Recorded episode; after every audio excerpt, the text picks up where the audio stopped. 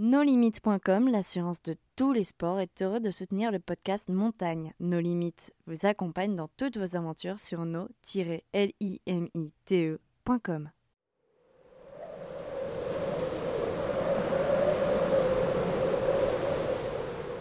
Montagne, la série audio des aventures alpines.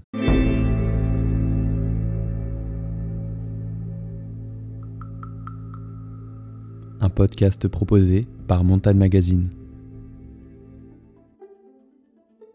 Perdu au milieu de la Patagonie chilienne, le Cerro Rhizopatron fait rêver les alpinistes. Parmi eux, Lise Billon, Jérôme Sullivan, Martin Elias et Antoine Moineville se lancent en 2014 à la conquête du sommet sud jamais exploré. Malheureusement, la chute de Jérôme dans une crevasse met un terme à l'expédition. L'année suivante, il renouvelle l'aventure avec Diego Simari à la place de Martin. Mais cette fois-ci, les nombreux blocs de glace dans les fjords rendent l'approche en bateau impossible. Ils renoncent donc à leur premier objectif pour tenter l'ascension du sommet nord. Une expédition difficile, mais couronnée de succès et récompensée en 2016 par un piolet d'or.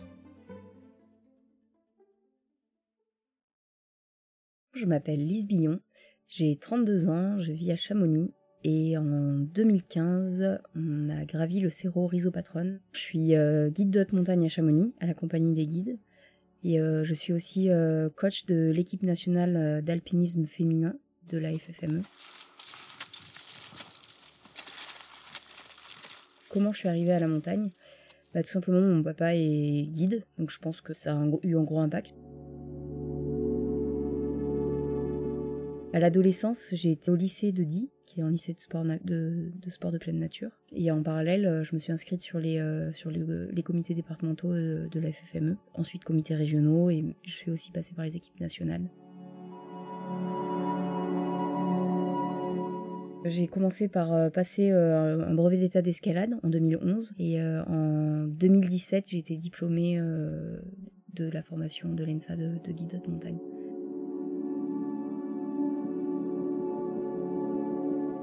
Euh, le rhizopatron, on y allait euh, la première année en 2014. 2014.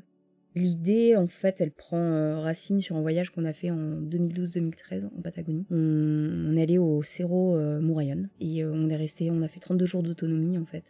Et ça a un peu marqué, ça un peu marqué nos esprits.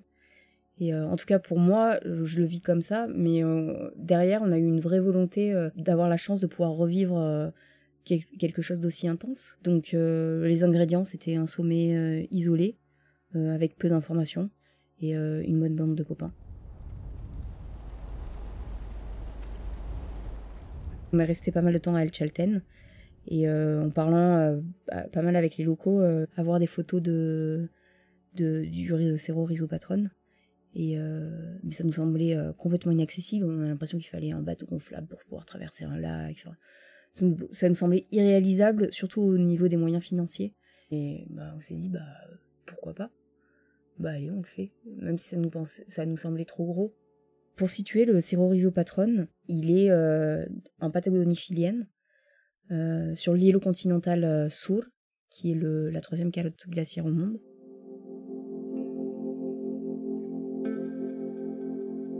La première année, euh, donc en 2014, on part, euh, on prend l'avion, on va, on, se rend à Puerto Natales. Entre Puerto Natales et le nord du pays, bah, il y a cielo continental et des fjords. Donc il n'y a pas de route terrestre. Ils envoient tout par un, fameux ferry qui s'appelle le Navimag et qui relie euh, Puerto Montt à Puerto Natales en trois jours. Et on apprend qu'il faut qu'on prenne ce bateau et qu'entre entre les deux villes, un jour et demi de navigation, il y a un tout petit village, qui est le village le plus isolé de tout, le Chili. Donc c'est le Puerto Eden. Et euh, il faut qu'on se rende là-bas et qu'on rencontre les pêcheurs sur place qui, eux, pourront nous amener euh, dans les fjords qui sont, leurs fjords, qu'ils connaissent bien.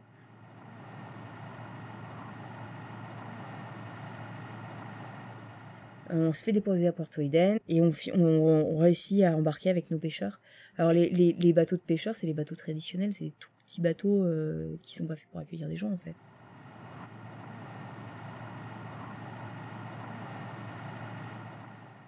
Donc nous on est là avec tout notre matos et, euh, surtout on a acheté euh, on a acheté de quoi faire une cabane dans les firmes parce que du, du Mourayon, on avait beaucoup souffert de l'humidité et en fait c'est glacial, un froid un froid humide, c'est complètement glacial, surtout quand il y a du vent.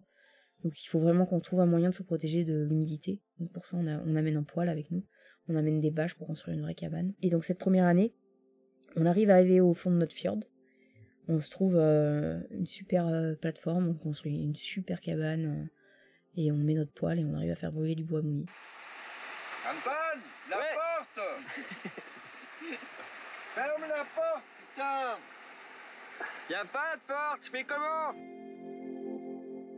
On a quand même un routeur météo qui nous dit quand est-ce qu'il va faire plus ou moins beau.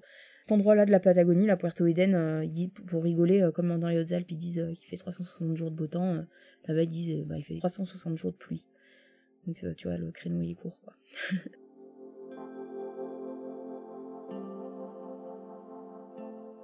Donc on attend le créneau et là il y a le routeur qui nous dit bon bah là il y a un petit peu de beau temps si vous voulez aller voir la, montagne donc on y va on décide d'approcher pour, pour aller voir notre objectif on n'a toujours pas vu la montagne et on arrive à, approcher le glacier pour faire une dépose de matériel et on est à côté du glacier donc on se dit on va aller voir quand même de plus près. Alors là on va essayer de traverser ce petit bout de glacier et monter sur l'épaule pour voir l'attaque de notre superbe sommet le Risso Patron.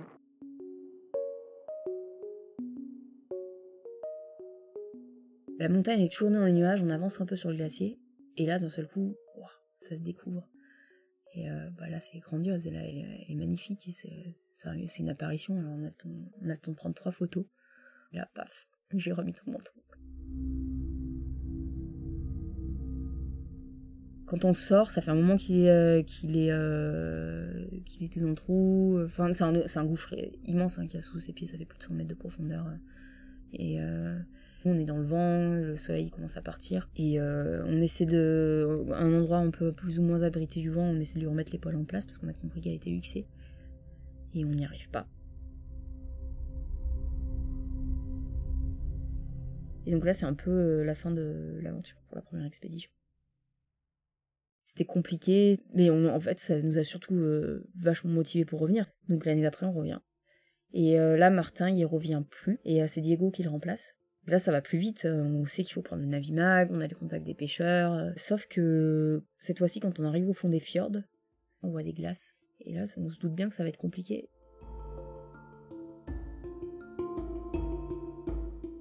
On essaie de forcer le passage. Et les pêcheurs, ils sont géniaux. Pour eux, euh, c'est l'aventure de leur vie et ils veulent aller au bout du fjord comme nous.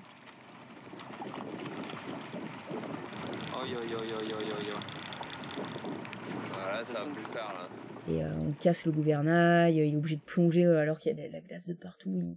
Il, essaie de réparer, euh, il n'y arrive pas. On est à la dérive dans les blocs de glace. Et il pousse, il pousse et pousse. Et, en fait, on peut pas, on n'arrive pas à accéder à notre plage. Et donc, il vient nous poser un endroit où, sur la carte, on nous dit qu'on va faire une approche beaucoup plus longue, qui va nous prendre beaucoup plus de temps mais qui va nous permettre d'accéder de l'autre côté euh, de la montagne, d'accéder au plan B. Il y a deux sommets sur le, sur réseau Patron, il y a le nord et le sud. On voulait faire le sommet nord. Ça, c'est vraiment notre plan A. Et euh, donc, on a un plan B qui est euh, sur, sur l'autre sommet, donc, mais qui a déjà été gravi par, par Casimiro Ferrari. Là, il y a 7 jours de beau qui arrivent. Ça, c'est un peu c'est le truc inespéré. Et on n'a pas fait notre cabane, on n'est pas prêt. Là, c'est pas grave. On fait une vieille cabane toute pourrie, on prépare nos affaires et on n'a pas le temps d'aller repérer et bam, on y va quoi. Au début, c'est de la plaine, c'est des marécages. Ensuite, c'est de la forêt. Euh, c'est pas tropical parce qu'il fait froid, mais c'est de la forêt euh, complètement humide avec euh, ces mousselandes.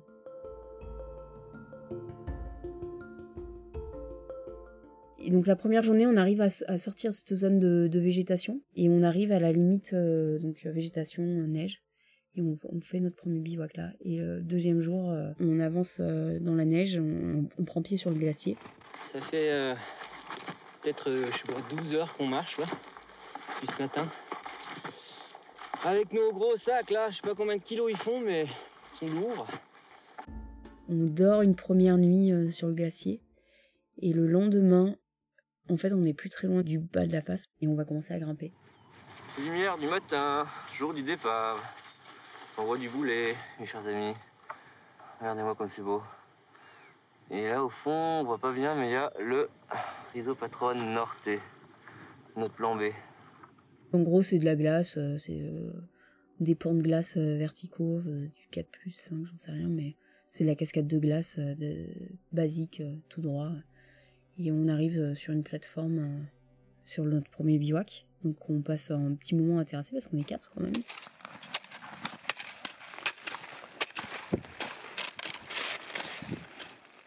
Le lendemain, on rattaque. Et en fait, cette deuxième journée, c'est la journée la plus dure techniquement au niveau de l'escalade. On commence par des journées de mix euh, qui sont assez techniques, euh, qui sont très belles, hein, à grimper d'ailleurs. Euh, et puis après, des parties un peu plus faciles. Et là, on arrive au pied de la longueur, quoi. Le, le crux de la voie.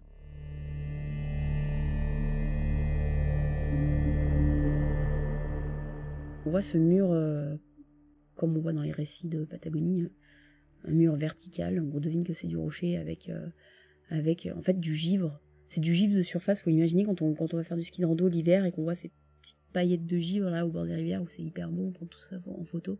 Là c'est pareil, mais sauf que le givre il fait, euh, je sais pas, il fait 50 cm, 80 cm de profondeur. Et donc on voit pas le rocher dessous. Mais par contre, quand on met les piolets et les crampons, on touche le rocher dessous. Donc c'est compliqué parce que bah, c'est compliqué de se protéger. Et donc Jérôme il se lance là-dedans.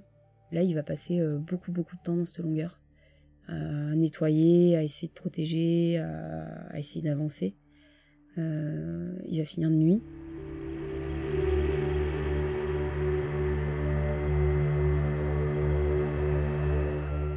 Et on, arrive en haut et il, fait totalement nuit. On fait un petit pendule et on, arrive à notre deuxième emplacement du bivouac, qui est euh, vraiment merdique. Il faut creuser. Il faut creuser quatre emplacements. Donc on arrive à faire quatre emplacements dans de la glace, euh, tant bien que mal. On, se fait à bouffer. Et puis là, euh, en fait, euh, Bendigo il perd son duvet. On lui file tous nos, ce qu'on a en doudoune supplémentaire. Et il se confectionne une espèce de duvet de fortune comme ça, mais, mais je pense que c'est la pire nuit qui va passer, ouais.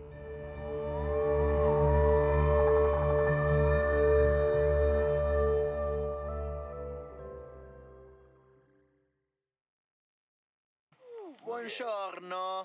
Vous avez bien dormi, les amis Nickel. Bloc de ouf. Un peu moins lisse. Non, moi j'ai dormi à côté du matelas. Merde.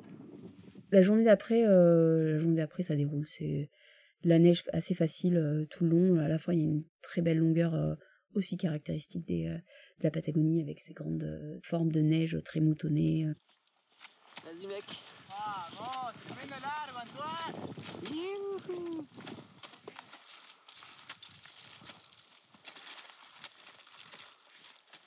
Et là, on arrive au sommet.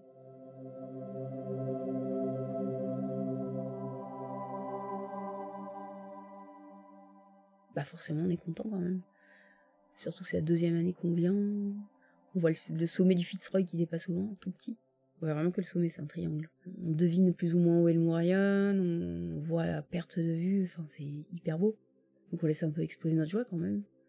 Mais pour moi, le, le sommet, c'est pas, c'est pas, c'est décevant parce que c'est pas le mot. Mais euh, par rapport à ce qu'on s'imagine, on va se dire, Ah, ça va être génial le sommet. Bah, ça allait pas autant que ce que ça allait réellement. Finalement, le moment le plus marquant, c'est, euh, c'est juste avant le sommet.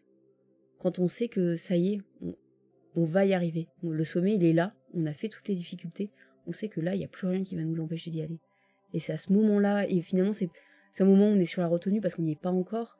Mais euh, je trouve que le moment le plus fort et le plus intense, euh, c'est vraiment celui-là, de se dire putain, là on y est quoi. Ça y est, on y arrive.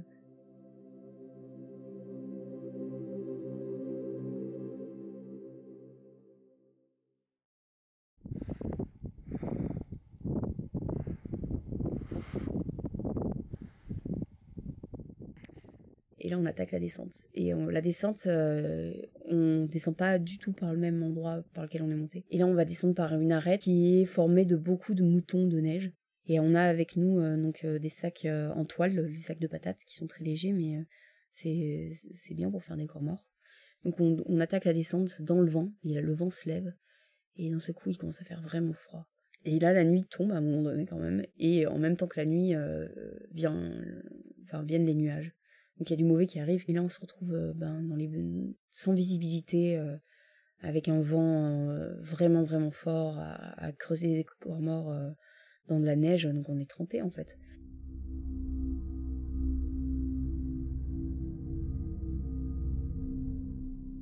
C'est pas du tout un moment de doute la descente. On sait qu'on va, qu'on va arriver en bas, mais c'est un moment inquiétant quand même parce que moi je pense que je suis pas loin de l'hypothermie. On est de nuit, on n'a pas de quoi s'abriter. Vraiment, on est complètement exposé sur une arête et il fait un froid, euh, il fait un froid de fou. On est trempé. euh, euh, Il y a vraiment, on, est complètement exposé quoi. Et là, on dernier, les deux, les deux derniers appels, on les fait sur des, pas sur des corps morts parce que la neige est trop dure pour qu'on arrive à creuser un corps mort, mais pas assez pour pouvoir faire des, des abalakoff ou on plante nos pieux à neige à la verticale comme ça, on se dit que c'est pas très euh, approuvé par- approuvable par l'ENSA, mais on le fait quand même.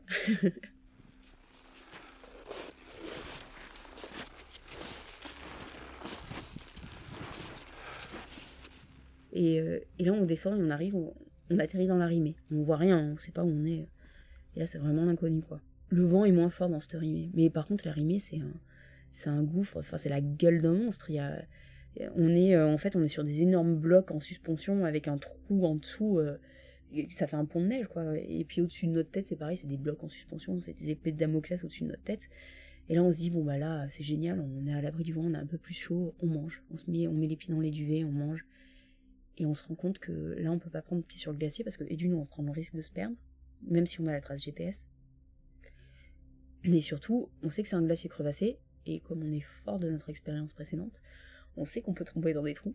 Donc on décide de passer la nuit dans cette euh, rimée euh, qui nous semble très accueillante.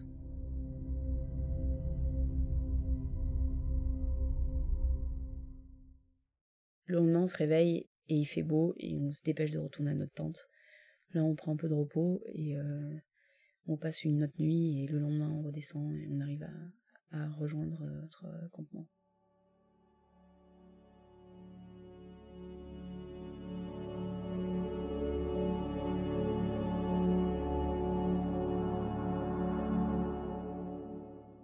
Euh, là où on a eu les plus gros doutes, je pense que c'était sur le bateau. Parce qu'on n'arrivait pas et on s'est dit, mais là, on va buter, on va pas y arriver. Et euh, dans la voie, finalement, une fois qu'on était parti, euh, je faisais vachement confiance à l'équipe qu'on était pour arriver au bout, et notamment Jérôme, parce que Jérôme, il a un, mental d'acier. Donc je, lui faisais, vraiment confiance, surtout dans cette longueur là un peu clé, où, c'était compliqué. pour moi, je savais qu'il allait, qu'il allait arriver en haut. Mais ça m'empêchait pas, par contre, euh, euh, d'avoir extrêmement peur pour lui, sachant qu'en plus on avait eu plein d'accidents avant. Je pense qu'on a douté effectivement à ce moment-là quand même parce que c'était impressionnant, mais c'était pas le, moment. euh, je, je pense pas que ce soit le moment qui, définisse le doute, c'est plutôt le, moment qui définit plutôt l'angoisse et, la, et la peur pour l'autre.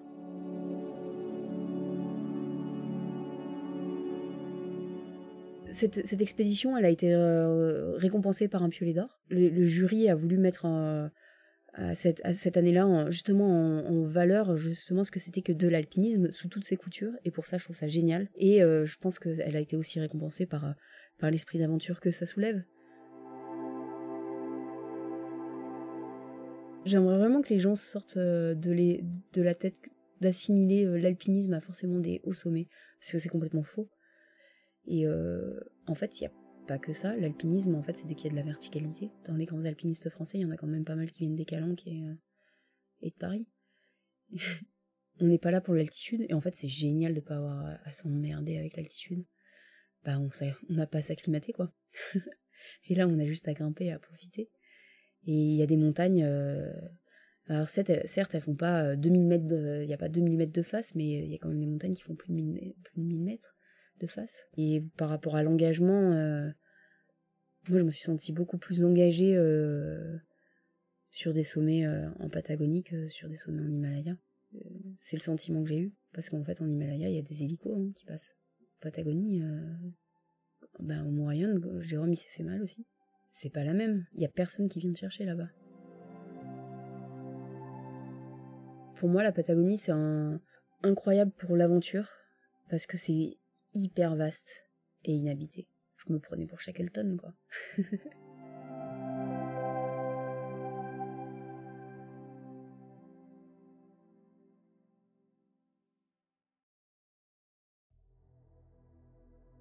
Retrouvez le meilleur de la montagne sur Montagne Magazine ou bien sur notre site internet montagne-magazine.com et sur notre application App Store et Google Play. C'était Montagne, un podcast réalisé par Eman Kazé pour Montagne Magazine. NoLimites.com, l'assurance de tous les sports, est heureux de soutenir le podcast Montagne. No Limites vous accompagne dans toutes vos aventures sur no-limite.com.